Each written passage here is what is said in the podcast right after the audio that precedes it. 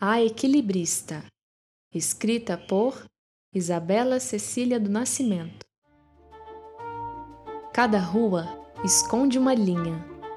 Na calçada, entre linhas, chego a bifurcações que tiram meus pés do corpo.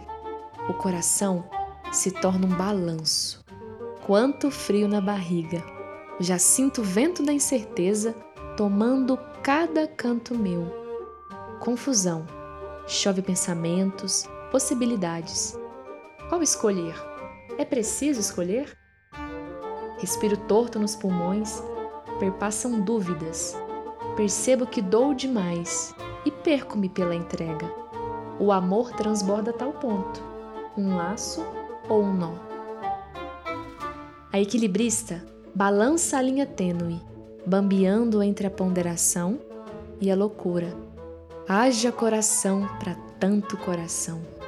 Fatos vêm como fantasmas e a verdade estrala o peito. Ai, que alívio!